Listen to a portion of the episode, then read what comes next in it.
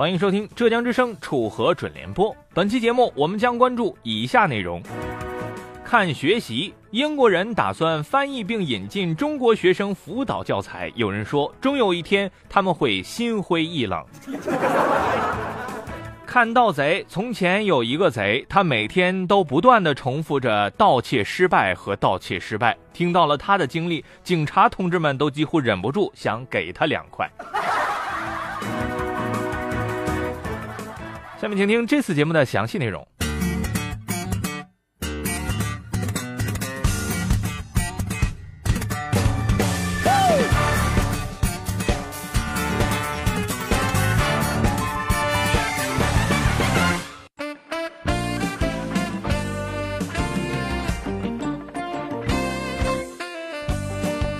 中国有句古话叫做“小心驶得万年船”，无论做什么事情，谨慎小心些，结果都会好很多。此时最忌讳的就是冲动，可是却偏偏有人不信这个邪。据了解，从去年开始，英国人便启动了引进中国学生著名辅导教材《一课一练数学分册》的计划。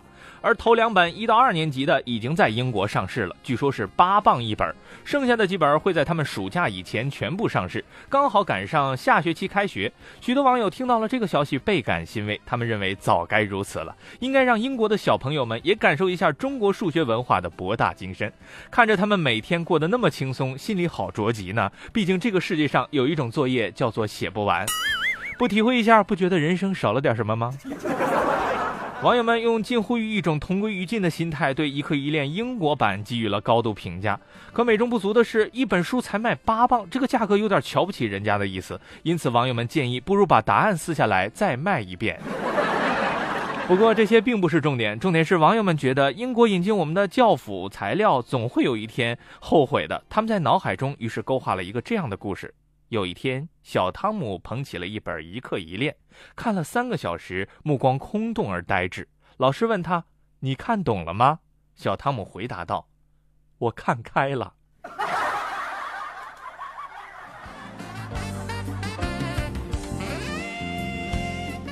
接下来为大家介绍一位来自四川巴中的盗贼。据悉，他是南疆人，姓蒋，今年二十多岁。由于平时喜欢赌博，于是欠下了四万多元的债务。由于债主催得紧，于是。蒋某准备盗窃还债，此时的蒋某正好在手机上看到了一条蒙面男子夜间砸 ATM 机偷钱的新闻。蒋某动心了，他通过对新闻的反复学习，认为自己也一定能够成功。对此，网友认为，可惜的是他没有看到那条新闻最后写的犯罪嫌疑人已经落网呀喂。蒋某说干就干，他准备了一套作案工具：一个红色的背包，一把一米长的斧头，警用黑色雨衣和帽子，红色条布以及白色手套。而他的主要作案手法就是摁着一个 ATM 机猛砸。去年二月十五号凌晨四点左右，蒋某开车来到了巴中黄家沟一银行网点，用斧头撬取款机，试图盗窃 ATM 机内的现金，因惊动保安而逃离现场。蒋某心有不甘，在当天早晨五点左右，又窜至巴中电视大学旁的一个 ATM 机处，用斧头砍断监控连接线后，翻进学校院墙，试图盗窃 ATM 机内的现金。被保安发现之后，他又逃离了现场。多次失手之后，蒋某并没有放弃，又先后六次到巴中附近的乡镇金融服务点，用斧头砸断。